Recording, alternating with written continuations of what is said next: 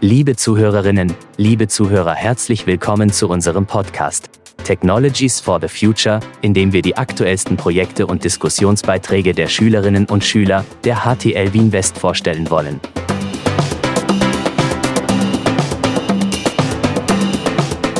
Herzlich willkommen zur nächsten Ausgabe des HTL Invest Podcasts. Wir begrüßen heute Josef Pichelmeier, den CEO der Firma Icarus und Gründer des Vereins Cybersecurity Austria bei uns. Herzlich willkommen an der HTL Invest. Hallo. Ähm, könnten Sie vielleicht zu Beginn ganz kurz beschreiben, wer Sie sind und was Ihre Rolle bei Icarus bzw. bei CSA ist? Ja, klar, gern. Also, mein Name ist Joe Bichelmeier, bin Geschäftsführer bei der Firma Icarus Software mache das schon sehr, sehr lange. Sehr lange heißt seit 1991. Und boah, da wird man irgendwann müde, wenn man gegen Windmühlen kämpft. Und nicht, dass Virenschutz und, und Sicherheit keinen Spaß mehr machen wird, aber man fängt dann an, irgendwann zu hinterfragen, was macht man da eigentlich den ganzen Tag weil es ist letztlich immer nur reagieren. Es wird zwar immer komplizierter und komplexer und unsere Sicherheitslösungen verbessern sich natürlich auch stark, aber es ist irgendwie, ja, berechenbar worden und macht zwar noch Spaß, aber nicht mehr so viel wie sehr neuen Dingen zu widmen. Und ähm, etwas, was mir sehr früh aufgefallen ist, ist, dass eine unserer Achillesfersen, wenn nicht sogar jene entscheidende der Umstand ist, dass wir eigentlich viel zu wenig Leute haben, die Security wirklich verstehen. Und nachdem Sicherheit und Security nur als gesamtheitlicher Ansatz funktionieren kann, geht da das Share natürlich auf. Wenn ich keine Spezialisten habe, die in der Lage sind zu erkennen, was brauche ich und die in der Lage sind, dann erforderliche Maßnahmen zu implementieren, und mich gegen Angriffe zu schützen, dann kann ich viel machen, aber ich werde mich nie effizient schützen können. Und ich habe mich damals halt auf die Suche gemacht nach solchen Talenten ähm, und habe natürlich überhaupt keine Ahnung gehabt, wie viele es davon gibt. Und da ist mir wieder der Zufall hm, zugute gekommen, wie so oft. Äh, es hat damals im Jahr 2011 eine Festnahme eines sehr jungen Burschen, der war damals 13 Jahre im Bezirk Wiener Neustadt gegeben, dem die Exekutive zur Last gelegt hat, oder eigentlich die Staatsanwaltschaft, dass er in über 200 Firmennetzwerke eingebrochen wäre. Und damals haben sich viele Leute den Kopf darüber zerbrochen oder die Frage gestellt, naja, wie viele solcher jungen Menschen gibt es überhaupt in Österreich? Und das hat natürlich niemand beantworten können. Und auch das ein österreichischer Lösungsfindungsweg. Äh, beim Papier äh, ist halt die Idee entstanden, einen, einen Wettbewerb für solche junge Menschen anzubieten, äh, um einfach nur herauszufinden, wie viele solche es gibt und was die können. Und das hat zur Gründung der Cyber Security Austria geführt, äh, eines gemeinnützigen Vereines, der sich schwerpunktmäßig natürlich mit dem Schutz kritischer Informationsinfrastrukturen beschäftigt.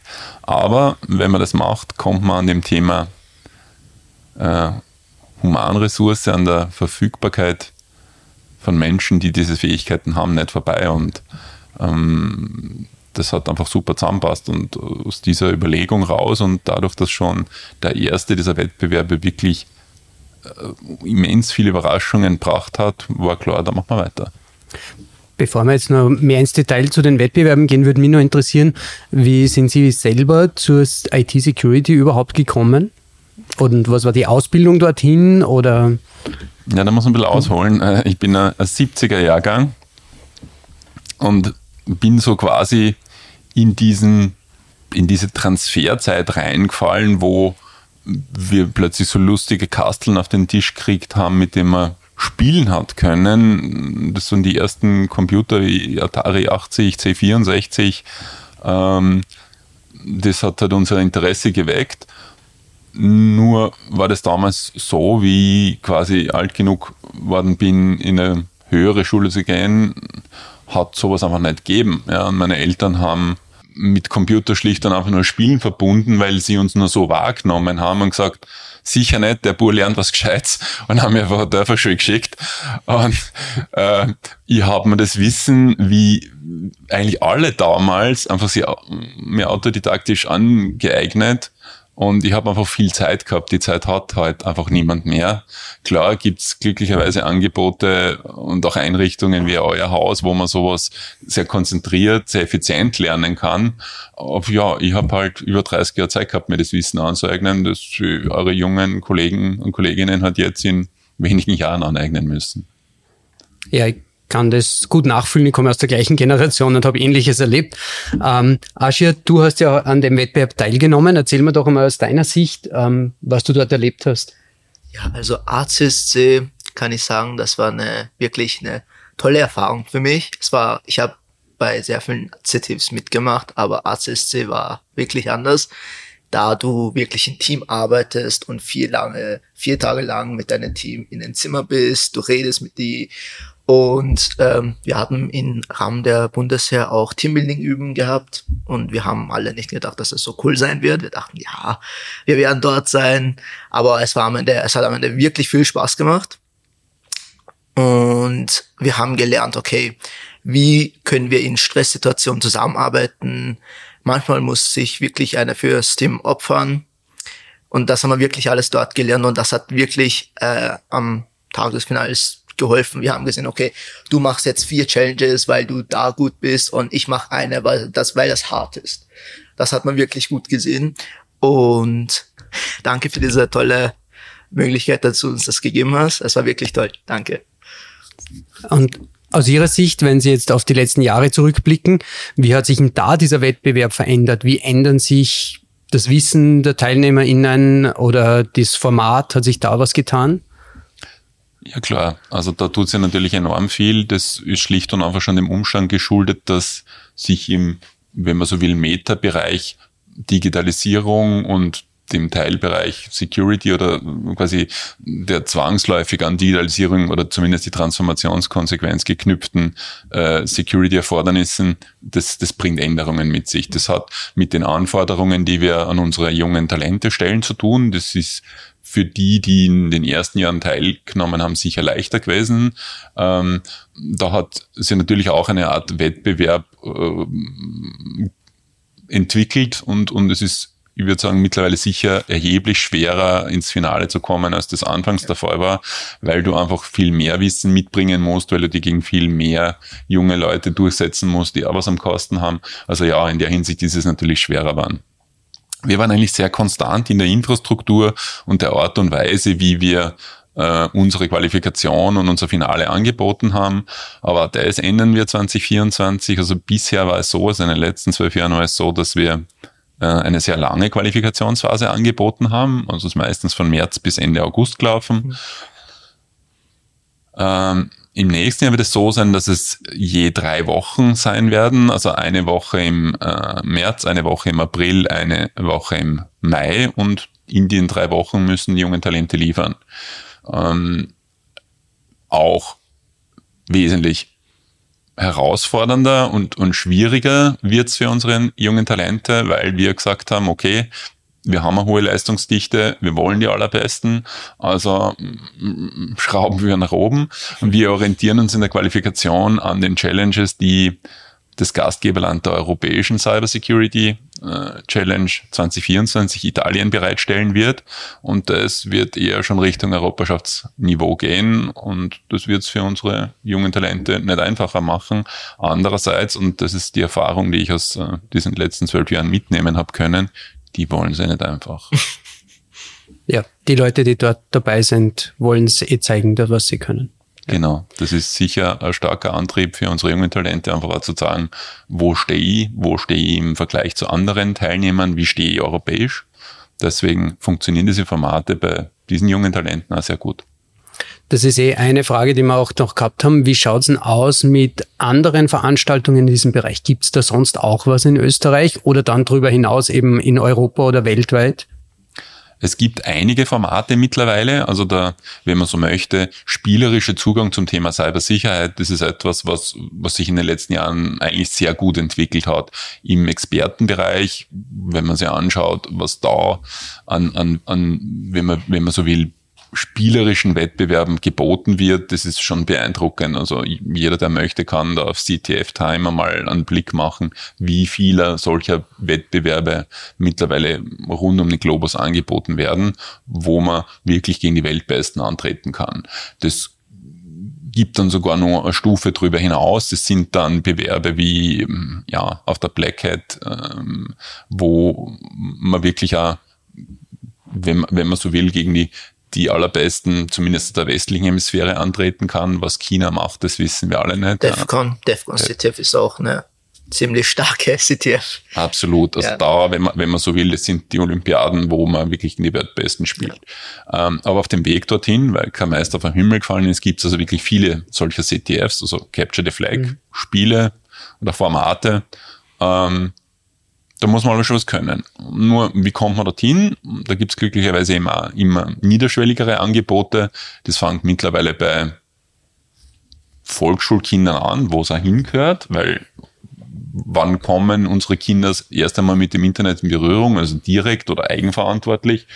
Nämlich schon in dem Alter, da kriegen die halt ihre Smartphones und damit das Tor zur digitalen Welt und dann sollten sie ja relativ früh erfahren und lernen, dass das halt nicht nur mit Spaß und Freude verbunden ist, sondern halt auch halt ein Mindestmaß an, wie verhalte ich mich richtig, erfordert. Das ist eigentlich wie, gleich wie im Verkehr. Und deswegen fangen wir dort schon an. Wir, wir werden ab nächsten Jahr ein, ein Spiel, das in Holland entwickelt worden ist, für Volksschulen anbieten in Österreich. Das ist Hack Shield, wo die Kinder einfach sehr niederschwellig schon in diese gamifizierte Cybersicherheitswettbewerbssituation kommen. Und dort müssen wir hin, weil und, und das fällt mir jetzt schwer an einer Schule, gerade wie eurer zu sagen, weil ich, ich weiß, wie viel Herzblut Lehrer aufbringen und wie schwierig es für Lehrer ist. Und äh, liebe Schüler, hört jetzt zu, ja. Äh, ähm, es ist wirklich super schwierig, ähm, sehr viel Energie aufzubringen, junge Menschen wie euch für Themen zu begeistern. Lernen macht, kann Spaß machen, Lernen kann aber super anstrengend sein. Das wisst ihr besser als ich. Und das müssen eure Lehrer tagtäglich in einem Umfeld erbringen, äh, das nicht optimal ist. Nicht optimal heißt, damit ihr es alle versteht, in dem Umfeld würde niemand aus der Wirtschaft länger arbeiten, weil er sagt, das halte ich nicht aus, das kann ich nicht. Ich kann nicht auf Trainings fahren oder nur sehr limitiert. Ähm, ich krieg Minimalunterstützung von ähm, meinem Management, ich muss viel selber machen, ich muss viel improvisieren. Äh, das Ministerium, ja, das gibt's, aber belassen wir es dabei, die gibt's einfach, ja. Also in dem Umfeld würden viele in der Privatwirtschaft sagen, na, da, da hau ich einen Hut drauf, da arbeite ich gar nicht. Aber Lehrer tun das nicht. Nicht, weil sie es super finden in, unter solchen herausfordernden ähm, Bedingungen zu arbeiten, sondern wahrscheinlich, weil sie sich euch gegenüber verpflichtet fühlen. Das ist meine Erfahrung aus vielen Gesprächen mit Lehrern. Also bedenkt das wieder, wenn ihr das nächste Mal grantig auf eure Lehrer seid. Die machen das nicht zum Spaß, die machen das, weil sie an eure Zukunft glauben. Also als Lehrer muss ich sagen, ähm, wir sollten jetzt da aufhören. Ähm, aber als Interviewer habe ich natürlich noch eine Frage. Ähm, also wir starten jetzt an der Schule gerade so einen Schwerpunkt IT-Security. Ähm, welche Inhalte würden Sie denn sagen, sind da für eine HTL wichtig, dass wir den Schülerinnen und Schülern mitgeben? Jetzt ganz breit, also nicht im Detail, aber welche Fähigkeiten erwarten Sie, wenn Sie äh, Absolvent von einer HTL ähm, treffen, der eine Ausbildung im IT-Security-Bereich hat? Da gibt es eigentlich viele Anforderungen, die meines Erachtens wichtigste und, und die geht, die hat überhaupt noch nichts mit einer, einer technischen Ausbildung zu tun, ist eigentlich, ähm, dass junge Menschen das Bewusstsein dafür mitbringen, dass Cybersicherheit nicht etwas ist, was wenige Spezialisten, so wie du oder, oder irgendwelche hochspezialisierten Socks für uns machen, sondern Cybersicherheit ist eine Sache, die uns alle angeht. Die geht uns deswegen alle an, weil wir Teil dieses Netz sind, nämlich wesentlicher Teil dieses Internets und wir mit unserem Verhalten maßgeblich dazu beitragen, wie sicher dieses Netz gestaltet wird oder wie sicher wir uns in diesem Netz bewegen können. Das hat mit einem demokratiepolitischen Verständnis zu tun, nämlich zu verstehen, ah, das ist wichtig, das kann ich nicht ignorieren, das, da, ich, ich kann mich nicht mit der Tatsache abfinden, dass das schon irgendjemand machen wird. Ja, das fängt bei Themen wie Privacy, Data Protection an. Ja, mir muss klar sein und ich muss mir das auch, das muss mir Anliegen sein, dass unsere Gesellschaft, alle, die mich umgeben oder die erreichen kann, das zumindest in Grundzügen auch verstehen, warum das wichtig ist.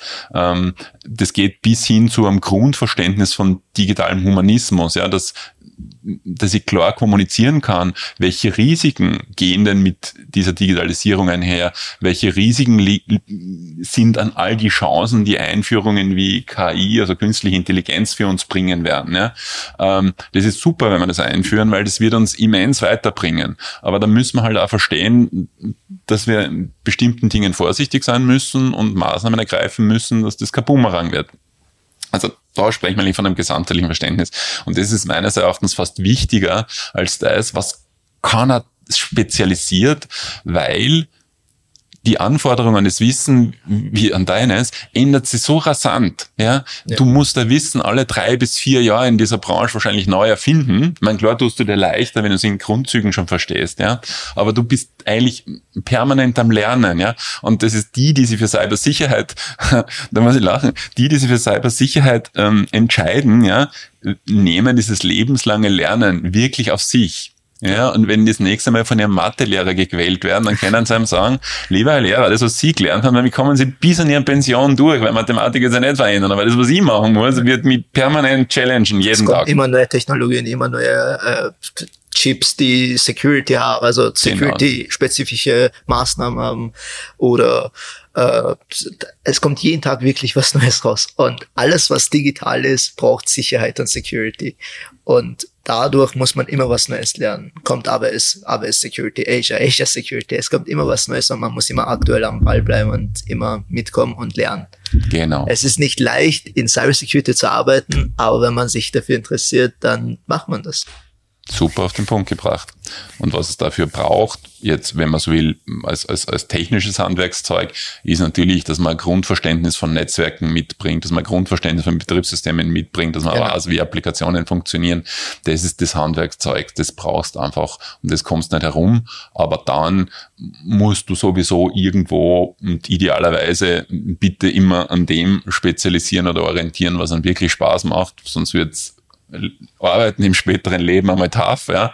Also wirklich hört in euch rein, äh, leistet euch den Luxus wirklich nur an dem zu orientieren, wo ihr sagt, das ist es. Da steht dahinter, das nehme, das nehme ich nicht als Aufwand wahr, das nehme ich nicht als Arbeit wahr, das macht mir Spaß dorthin müsst. Ja, wenn wir das auch als Lehrer schaffen, den Jugendlichen das zu vermitteln, dann haben wir gewonnen. Das ist gerade in der IT ganz sicher so. Aber das ist natürlich auch super schwierig, ja, weil gerade in dem Alter 14 bis 18 äh, hat man natürlich andere Prioritäten, ja, und äh, da sind wir, da kann man jetzt eigentlich wieder über, über unser Bildungssystem diskutieren, das, wenn man es global betrachtet, immer noch wahnsinnig gut ist und wir immer sagen müssen, gerade in eurem Fall HTL, äh, eine unfassbare Segnung für Österreich ist, dass es solche Schulen gibt. Also ich ich, ich darf viel über, über, über andere europäische Modelle lernen, dort gibt's das nicht. Ja, also da mal, das, muss man, das muss man schon klar ansprechen, was aber nicht heißt, dass wir nicht immer danach trachten sollten, uns zu verbessern. Ja.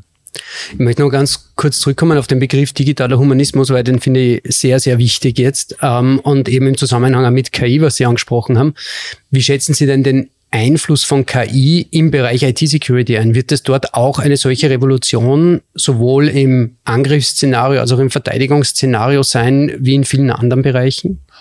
Ähm, Revolution wird sich zeigen, da bin ich vorsichtiger. Also gerade die Security-Branche hat sich sehr früh mit Teilen dessen, was man heute als AI oder KI bezeichnet, beschäftigt. Also Machine-Based Learning Ansätze verwenden wir seit zig Jahren, weil anders wird, wird es gar nicht gehen, dass du 300.000 Viren pro Tag automatisiert analysierst und versuchst quasi in diesen Millionen Zeilen von Codes Anomalien zu finden oder Gleichheiten zu finden, wo du mit generischen Signaturen arbeiten kannst. Sowas ist nicht wirklich neu für die, für die Sicherheitsindustrie. Dort, wo es im Moment natürlich sehr viel bringt, ist in der Auswertung von Logs. Ja, ähm, wir haben, da muss man sagen, das Segnung KI, ja, weil wir sind eigentlich falsch abbogen mit, mit der Überlegung zu sagen, naja, wir überwachen alles, was auf dem System passiert, was in einer ersten Überlegung natürlich richtig ist, aber in, in der Praktikabilität, also in dem kann man das umsetzen, schlicht und einfach und sehr schnell an die Grenzen führt, weil du dort mit Millionen Events unter Umständen pro Minute oder pro Stunde konfrontiert bist, das kannst du als Mensch gar nicht auswerten. Ja? Und da eignen sich AI-gestützte Ansätze immens gut. Ja?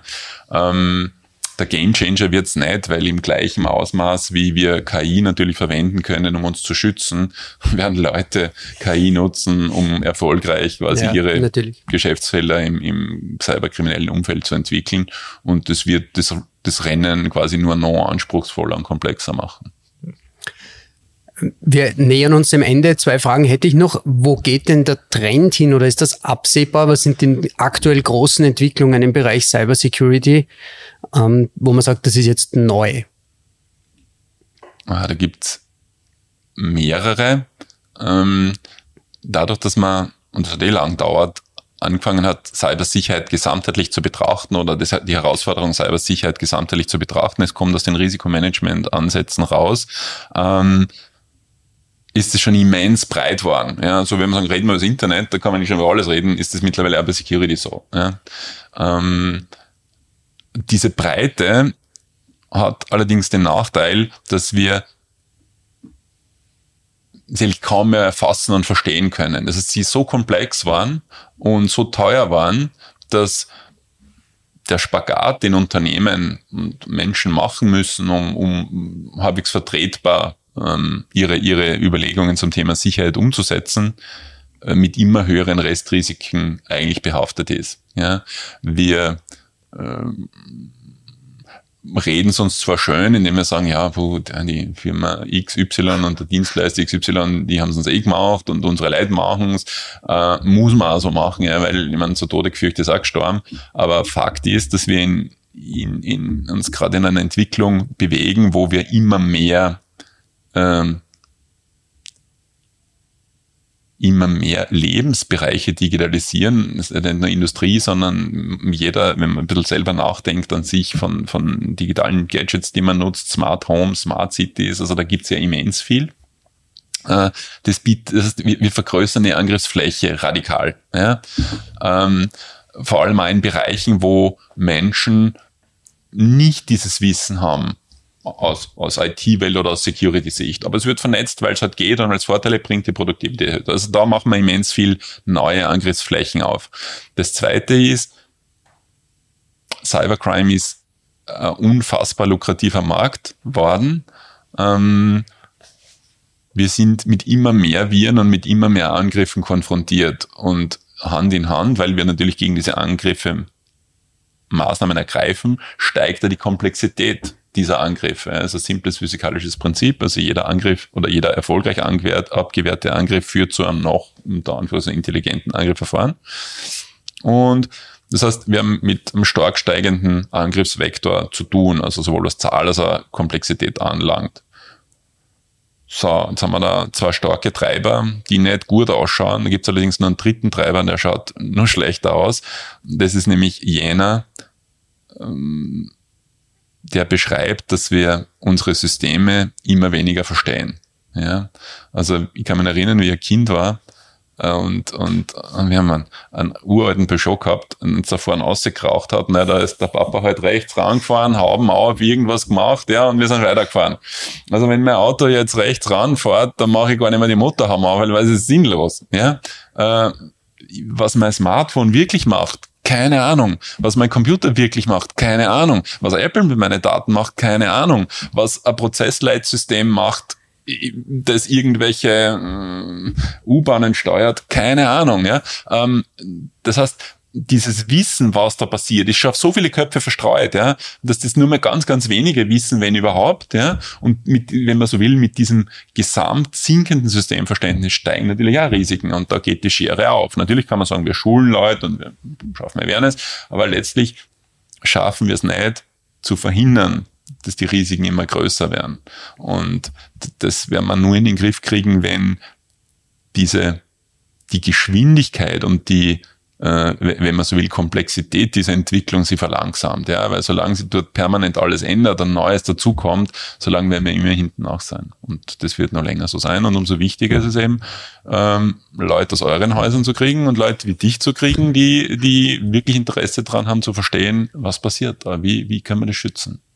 Ja, vielen herzlichen Dank für diesen Einblick. Ich glaube, wir sind alle hoffentlich jetzt fasziniert und interessiert. Ähm, CTF-Wettbewerbe gibt's, die Austria Cybersecurity Challenge gibt's. Ähm, liebe Schüler, meldet euch bei uns, wenn euch das interessiert. Wir können euch da sicher auch ähm, weiterhelfen. Ähm, herzlichen Dank fürs Kommen heute. Sehr gerne. Ähm, wenn Sie den Schülern jetzt noch einen Rat mit auf den Weg geben wollen können, was wäre das? Hm, da ist auf einen Rad einzudampfen schwierig, weil ich müsste mir einen viel mit auf den Weg geben, aber im Wesentlichen ist es, glaubt an euch, ähm, heißt jetzt nicht, missinterpretiert das zur spielegeladenen oder äh, äh, TikTok zeitverschwendenden, stundenlangen Couch-Konsumation, na, sondern glaubt an euch, wenn ihr Ideen habt, glaubt an euch, wenn ihr ähm, von etwas überzeugt seid, weil ja, und, und vor allem glaubt an euch, wenn es mit den Noten auch nicht so toll klappt. Ich war erbärmlich schlechter Schüler. Ähm, irgendwann im Leben kommt der Zeitpunkt, wo man das findet, was einem wirklich Spaß macht und dann entwickelt man ganz, ganz sicher diese Exzellenz, die sich jeder Lehrer jetzt natürlich jetzt schon von euch wünscht. Äh, und mit dem Wunsch geht es durch die Schulen, macht das Beste draus. Aber wenn es für euch jetzt vielleicht schwer vorstellbar ist, aber die Schulzeit ist letztlich eine der coolsten Lebensabschnitte in meinem Leben gewesen und, und vieler, vieler anderer in meinem Alter, die ich kenne, ähm, seid sich dessen immer gewiss und ähm, lernt's lernen. Ja, einzelne Inhalte klar wichtig, es ist viel wichtiger, dass ihr lernen lernt, weil das ist etwas, was ihr euer Leben lang brauchen werdet. Herzlichen Dank, perfektes Schlusswort. Ähm, Nochmal danke fürs Kommen und vielen Dank. Danke, dass du dabei warst. In unserem nächsten Podcast Gemeinsam auf der Piste, Wintersportwochen, die verbinden, diskutieren Lorenz Nickel, Michi Aschberger und Markus Czerny. Wenn dir unser Podcast gefällt, dann abonniere unseren Kanal, damit verpasst du keine Episode. Ich wünsche dir eine schöne Woche und hoffe, dass wir uns bei der nächsten Folge wieder hören.